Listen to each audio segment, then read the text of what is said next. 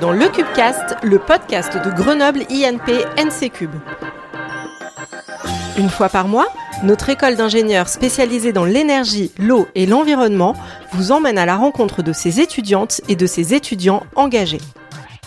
Être un étudiant ou une étudiante qui s'engage, c'est se battre pour ses convictions, s'ouvrir aux autres et donner un peu de soi pour rendre le monde meilleur. Nous sommes convaincus que chacune des actions menées dans notre école est une pierre à l'édifice du changement. Après avoir parlé de précarité énergétique et menstruelle dans le dernier épisode, nous vous proposons aujourd'hui d'aborder la question de la précarité alimentaire avec Armand Duvernois et Baptiste Chantre, deux étudiants de l'association étudiante Le Bazar du Cube. Pour soutenir ce podcast, parlez-en autour de vous et partagez-le au maximum. Bonne écoute Bonjour Armand et bonjour Baptiste. Bonjour. Euh, merci de participer au podcast de l'NC Cube. Donc aujourd'hui, on va parler euh, de précarité alimentaire. Mais pour commencer, on va vous proposer un petit exercice un peu différent des prestations habituelles, puisque vous allez vous présenter l'un l'autre. Ok. Alors, je sais pas. Armand, tu commences Bah allez. Hein. Bah du coup, euh, là, je suis avec Baptiste, donc que j'ai connu avec le bazar du cube. Voilà, il est en I2E, donc filière énergie de l'électricité. Euh, et pas comme moi, il est de Lyon, donc ça fait de lui quelqu'un de, de bien, de base. Et puis, voilà, il est à la logistique. Il s'occupe de, il fait un peu tout aussi. Ok. C'est bien résumé. Et donc moi je suis avec Armand, donc qui est le trésorier de l'association, euh, qui était là donc euh, dès la création du bazar du cube. Donc qui lui est en filière IEN, donc c'est l'énergie nucléaire. Merci. Euh, Baptiste, on va commencer par toi. Est-ce que tu peux, s'il te plaît, euh, nous euh, dire ce que c'est que la précarité alimentaire? Alors, la précarité alimentaire, ça va être simplement le fait de ne pas avoir accès à une alimentation suffisante en termes de, on va dire, d'apport nutritionnel. Donc, c'est déjà un problème de quantité. Et par exemple, le fait pour les étudiants de rater des repas, c'est pris en compte dans la précarité. Mmh. Ça va également être sur des aspects qualitatifs, donc avoir une alimentation qui va être variée. Donc par exemple, ça va être pouvoir manger chaque jour des fruits et légumes, euh, d'avoir accès chaque semaine à du poisson ou de la viande. Et on peut même euh, étendre la notion de précarité euh, au fait de ne pas pouvoir bah, suivre ses préférences alimentaires. Mm. Et si on est encore la notion, on peut même prendre en compte ceux qui donc, par exemple rater des repas non pas pour des raisons financières, puisqu'en général, c'est la question, euh, la priorité, c'est quelque chose de, financier. Mais pour les étudiants, c'est une question aussi de, temps, mais qui va être euh, liée au fait euh, bah, du fait de leurs études, du fait d'avoir du travail à côté. Mhm. Donc finalement, ça va encore revenir à ces questions bah, d'études et d'aspects financiers. C'est même assez régulier, je crois qu'on avait lu des articles qui disaient que justement, il y en a beaucoup des étudiants qui, comme ils travaillent à côté de leurs études, mhm. n'ont pas le temps de manger, notamment les midis, et donc sautent des repas. D'accord, et ça, on l'inclut dans la précarité alimentaire Oui. Ok. Alors, on, a pu voir ces dernières années, notamment avec euh, la crise du Covid, hein, par exemple, que la situation financière des étudiants et des étudiantes s'est énormément dégradée. Certaines personnes sont obligées de sauter des repas par manque de moyens, hein, c'est ce que tu disais euh, notamment euh, tout à l'heure. Armand, est-ce que tu peux nous dire combien d'étudiants, d'étudiantes sont touchés par cette précarité alimentaire en France chaque année? Donc ça, on avait fait quelques recherches euh, un moment pour savoir et fixer un peu euh, toutes les idées. Mhm. Euh, ce qu'on a pu trouver, c'est surtout déjà en région parisienne. Il y a une association sur, dans la région qui, parisienne donc, qui s'appelle Linky, qui à chaque récolte et don ramène à peu près 600 personnes. Et un quart de ces personnes sont des jeunes de moins de 25 ans. Mhm. après, on avait trouvé un article, donc là je vais donner la source parce qu'on n'est pas trop sûr du chiffre, c'est d'Europe 1, euh, qui disait que 500 000 euh, étudiants en France euh, étaient touchés par la, étaient suivis par des banques alimentaires. Mhm. Donc, pour donner un peu un ordre d'idée, il y a 3 millions d'étudiants en France. Mhm. Après, à savoir si la crise du Covid a eu un impact, on ne sait pas exactement. Et nous, pour prendre notre exemple, quand on fait nos dons, ce, dont on s'est rendu compte, c'est que ce n'était pas spécialement des étudiants spécialement de l'NC Cube, mais surtout des étudiants étrangers qui venaient. Et euh, on pense que comme on est en école d'ingénieur et que le statut social est quand même assez élevé, contrairement par exemple à certaines facs ou certains endroits où il n'y a pas eu toute la partie prépa, ou, mm. On est peut-être moins touché par ça. Et en tout cas, nous, ce qu'on voit, c'est que c'est surtout des étudiants étrangers qui viennent. D'accord. Qu'est-ce qui vous a motivé justement à, vous emparer euh, de ces questions de précarité alimentaire? Euh, bah, c'était déjà un sujet euh, dont on entendait souvent parler. Quand, en tout cas, moi, quand je suis arrivé à l'UCUB, c'était au moment où on en parlait de plus en plus dans les médias. C'était précarité étudiante et qu'on avait enfin des vidéos d'étudiants qui faisaient la queue dans les banques alimentaires. Mm. Et bah, du coup, quand je suis arrivé à l'UCUB, bah, c'est là que j'ai rencontré le, le, président de l'association, Willy. Et qui m'en avait plus parlé et qui m'a dit euh, moi j'aimerais bien faire des trucs là-dessus et euh, faire changer les choses et avoir un impact dans l'école. Du coup euh, pour le suivre. voilà personnellement aussi c'est également le président Willy qui a eu voilà, un impact sur moi à, ce niveau-là.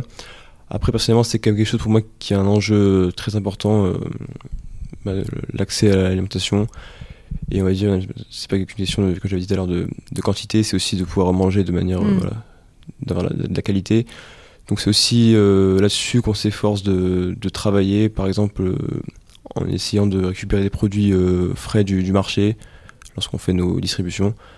pour moi c'est quelque chose qui est, qui est assez important initialement, mais depuis que je suis le cube, c'est vraiment une question qui me touche encore plus. Oui, parce que tu t'intéressais déjà à des sujets de nutrition Nutrition, pas forcément. Après, initialement, déjà arrivé à le cube, avant même de connaître le bazar du cube, euh, je m'étais déjà engagé euh, pour ces questions-là chez les Restos du Cœur.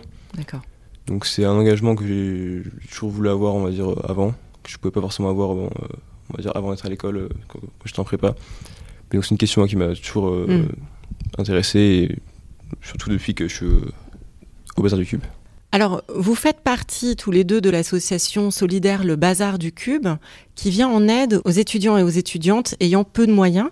Armand, est-ce que tu peux nous en dire un petit peu plus, s'il te plaît, sur cette association et sur sa création? Euh, Oui, ok, pas de problème.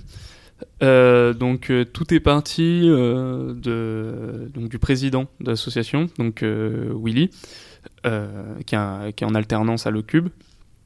Et moi, il m'en avait parlé pratiquement dès le début de l'année quand les associations avaient été créées.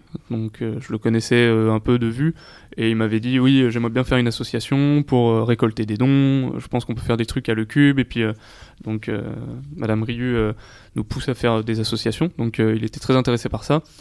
Et je vais pas dire que je l'ai perdu de vue, mais comme on n'était pas dans la même filière, même amphi, etc. Mm. Je lui parlais un peu de loin. Puis un jour il m'a dit ouais j'avance dans la dans l'assaut j'ai un de mes amis moi donc qui s'appelait Guillaume avait rejoint l'association en tant que secrétaire, il me semble. Euh, et il m'a dit euh, Ouais, ça te dirait pas de rejoindre Guillaume, je sais que vous êtes potes tous les deux, puis comme ça vous pourriez faire un petit truc, euh, m'aider. je sais pas si ça te dirait d'être vice-trésorier. Et mhm. donc la SOL s'est créée comme ça de petit, petit à petit depuis l'année dernière, en récoltant un peu, enfin en ramenant un peu des gens de toutes parts. Donc c'est une association qui est assez nouvelle finalement. Oui, bah, depuis l'an dernier en fait, on a commencé l'an dernier et mhm. je sais plus quand est-ce qu'on a commencé les récoltes, il me semble c'est au deuxième semestre de l'an dernier. Et autrement, avant, bah, on, recrutait. Donc moi, euh, de même, il m'en est parlé plutôt au début de, l'année. Et euh, donc par la suite, on s'était revu, on en a parlé dans l'année, j'ai fini par rejoindre un peu plus tard. Et donc la même chose ici, de, voilà, de, trouver une nouvelle personne. Moi, je voulais rentrer là-dedans parce que je sais que c'est pas forcément évident euh, bah, de créer une nouvelle asso et d'avoir assez de personnes pour la faire tourner. Mm. Donc voilà, je voulais bah, l'aider à ce niveau-là. Eh ben, bravo, bravo pour ça. Et euh, quelles sont les actions que vous avez pu réaliser jusqu'à présent? Jusqu'à présent, on a réalisé donc des euh, collectes de, donc, de, denrées alimentaires et hygiéniques euh, afin de les redistribuer donc, aux étudiants qui en avaient besoin. Mhm. Donc, comme on a pu le dire jusqu'à présent, c'est surtout des étudiants internationaux qui sont concernés par, par ces distributions comme on l'a dit, voilà, peut-être que le milieu dans lequel on est fait que bah, les étudiants français sont moins touchés par ce problème-là.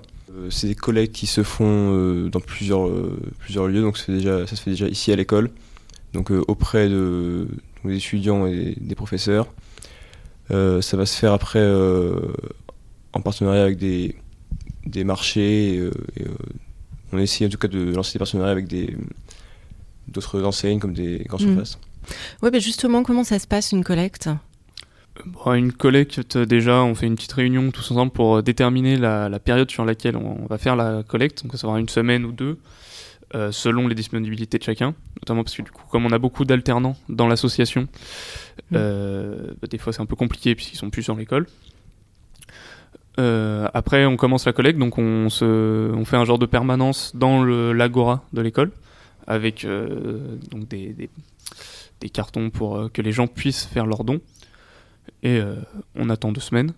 Enfin, deux on attend deux semaines. On, reste pour voir si les gens nous donnent des choses. Et ensuite, en général, ça se fait. donc, au départ, on compte plutôt sur les dons qui se font ici à l'école.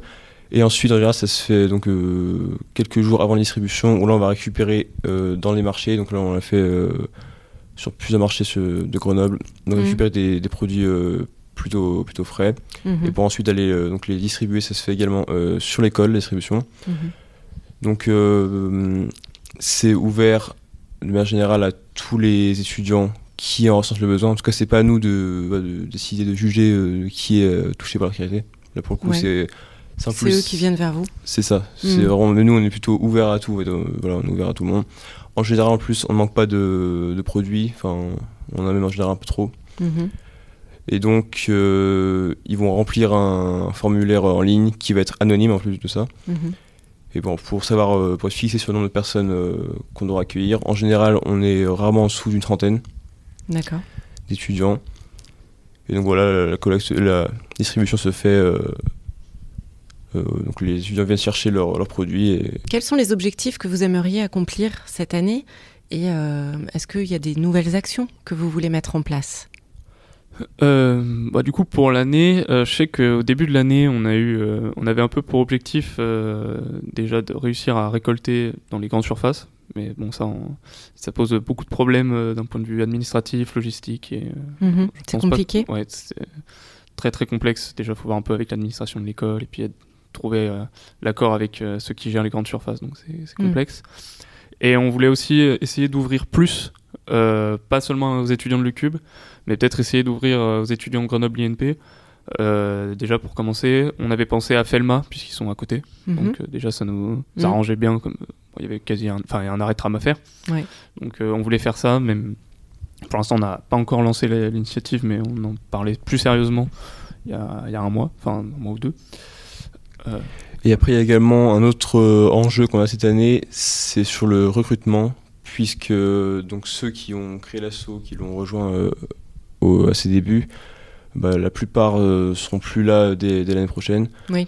Moi personnellement, après mai, je serai plus sur Grenoble. Donc en fait là, il faut, c'est l'un l'un des, des objectifs de cette année, c'est de, bah, de renouveler un petit peu le- les membres de, de l'assaut. de pérenniser l'assaut.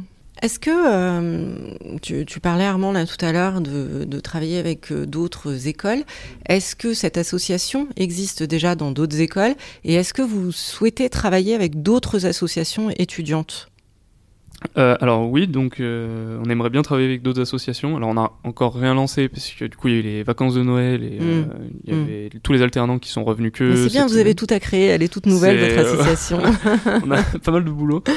Et justement, on en avait parlé quand on avait fait notre demande de subvention, qui nous avait parlé notamment de Solidarir, qui avait une branche qui devait s'occuper de ça, euh, mais qui n'avait encore rien lancé pour l'instant.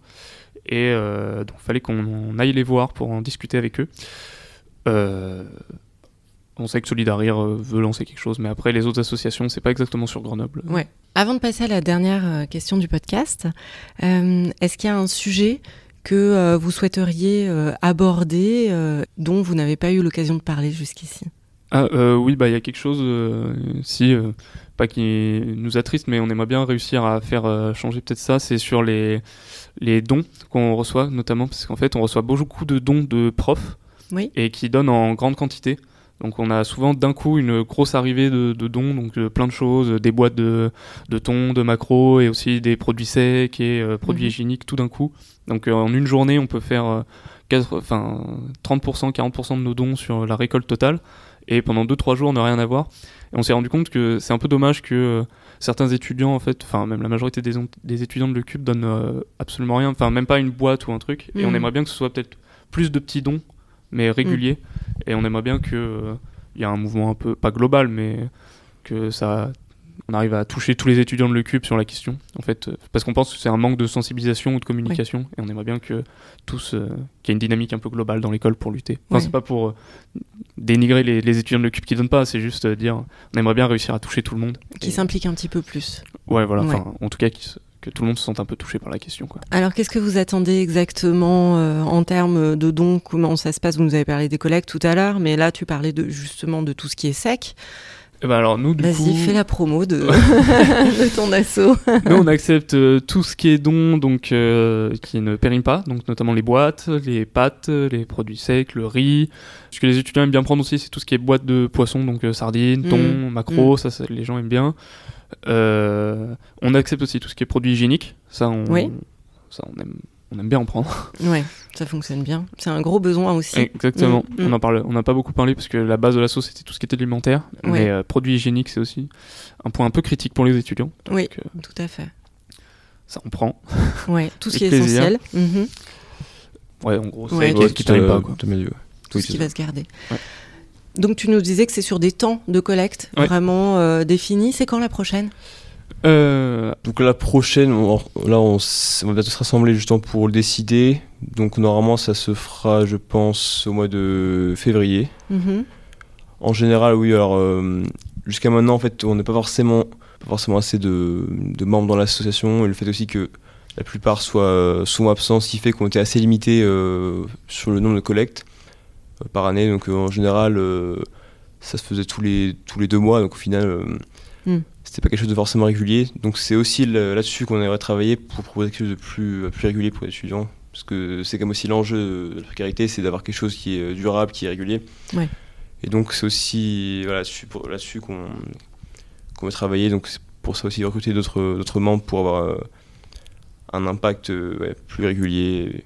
L'idée c'est quoi, une fois par mois au minimum Ouais, mm une fois par mois, voire une fois toutes les quinzaines. D'accord, très bien. Bah, écoutez, en, espérant que ce podcast euh, euh, se fasse entendre euh, tant en termes de, de recrutement que, bah, que d'aller chercher des, des denrées hygiéniques ou alimentaires.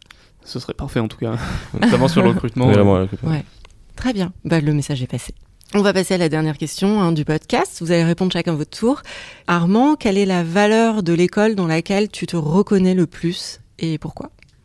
Euh, bah déjà, moi, j'ai choisi la filière de. Enfin, j'ai choisi l'NCQ parce qu'ils avaient une filière euh, nucléaire. Mm. Donc, euh, moi, je m'étais rendu compte que je voulais.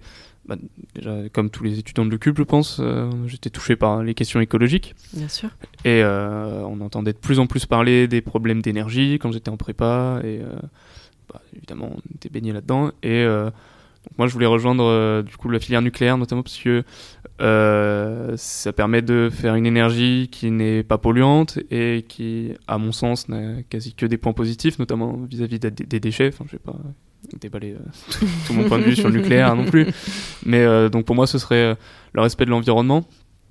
Et voilà, ça explique pourquoi j'ai pris la filière nucléaire en tout cas. Ouais, d'accord. Baptiste? Donc moi j'avais également rejoint euh, l'NCQ donc pour ses valeurs environnementales. c'est aussi tout d'abord une école euh, avec des enseignements sur les enjeux pour moi qui sont les enjeux euh, du futur, hein, sur l'énergie, l'eau et, l'environnement.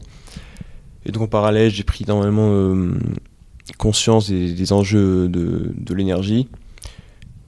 Et donc c'est pour l'engagement de, de pour toutes ces, questions-là, qui vont dépasser le, cadre des, le cadre des cours finalement.